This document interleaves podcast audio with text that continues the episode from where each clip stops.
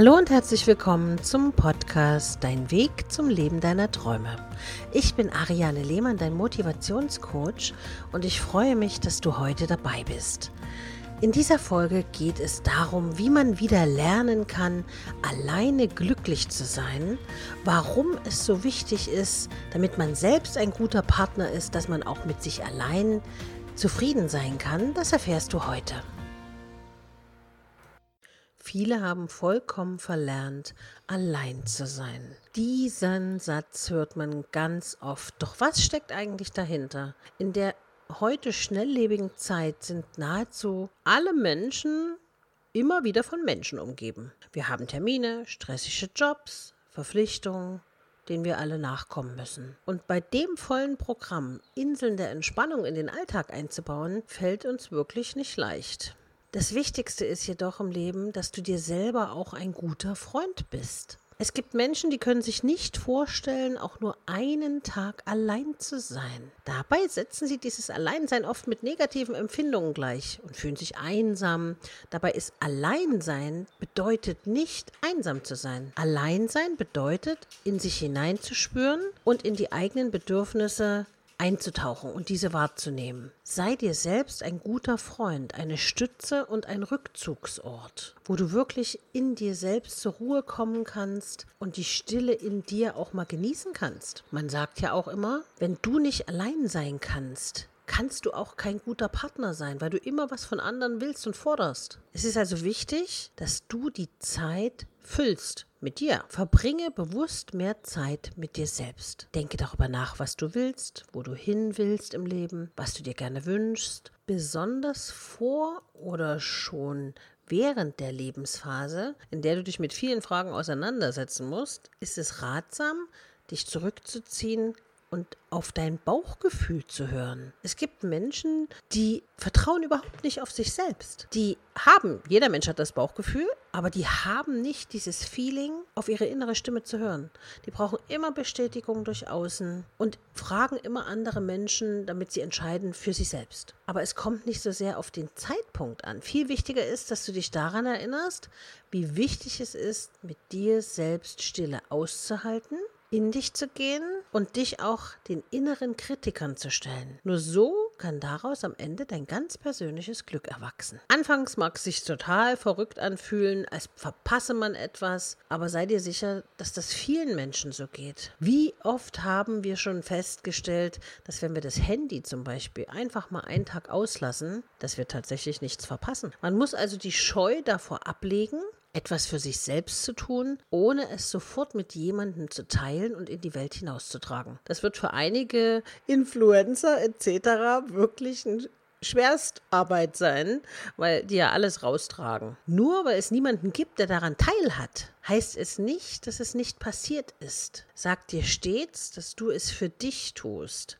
dass du an erster Stelle kommst. Denn es ist dein Leben und du hast das Recht darauf, es nach deinen Wünschen zu gestalten und zu genießen. Und wenn du jetzt zum Beispiel sagst, ich möchte einfach meine Ruhe, ich möchte wirklich meine Ruhe für mich selbst, einfach ein schönes Buch lesen oder einfach in der Badewanne liegen und Musik hören. Irgendetwas, was dir gut tut, dann ist das so.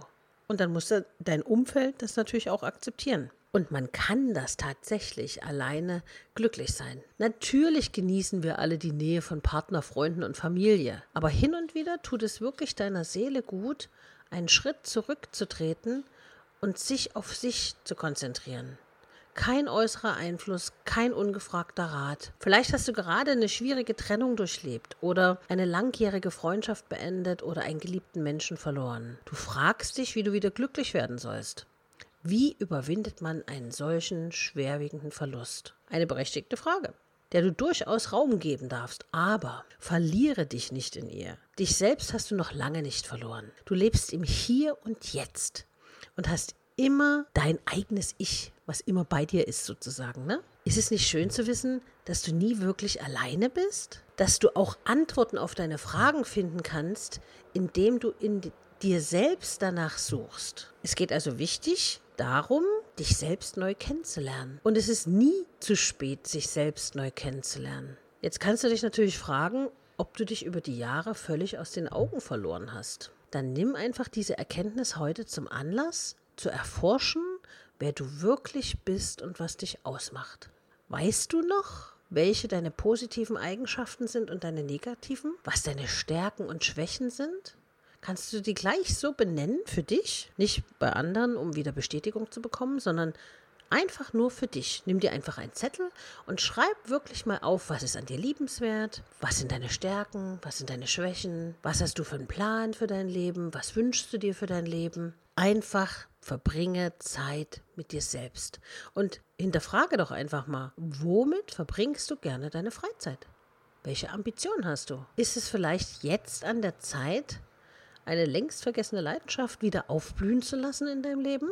Natürlich neigen wir Menschen dazu, uns selber ausbremsen zu lassen. Aus Angst davor, am Ende allein dazustehen.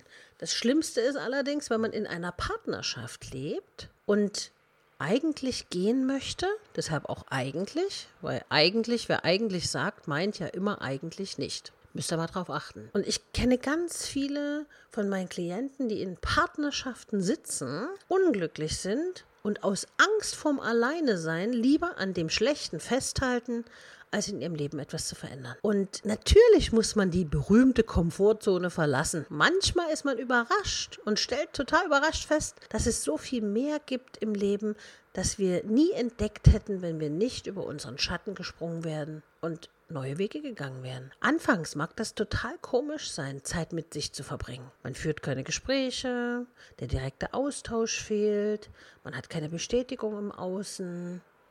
Aber dafür konzentriert man sich intensiver auf andere Dinge, die einem in einem Gespräch vertieft entgangen wären. Es steht dir also völlig frei, was du tust für dich. Du kannst zum Beispiel einfach nur einen Tag an einen See gehen oder so wie ich das zum Beispiel gerne mache, ich fahre dann einen Tag an die Ostsee, setze mich einfach nur an, an den Strand, in den Sand oder sitze auf dem Boot und lass wirklich alles aus, Telefon aus. Und man rede, ich rede zwar sonst sehr viel, aber dann rede ich wirklich nichts. Ich sitze dann wirklich nur in der Sonne, schippere auf den Wellen vor mich hin und denke einfach über mich nach über mein Leben, wie schön es ist, wie schön es ist und wie dankbar man sein kann, was man alles hat. Egal, und wenn es noch so kleinste Kleinigkeiten sind, wenn du dich auf die Dankbarkeit konzentrierst, findest du auch ganz schnell dein inneres Ich, weil dann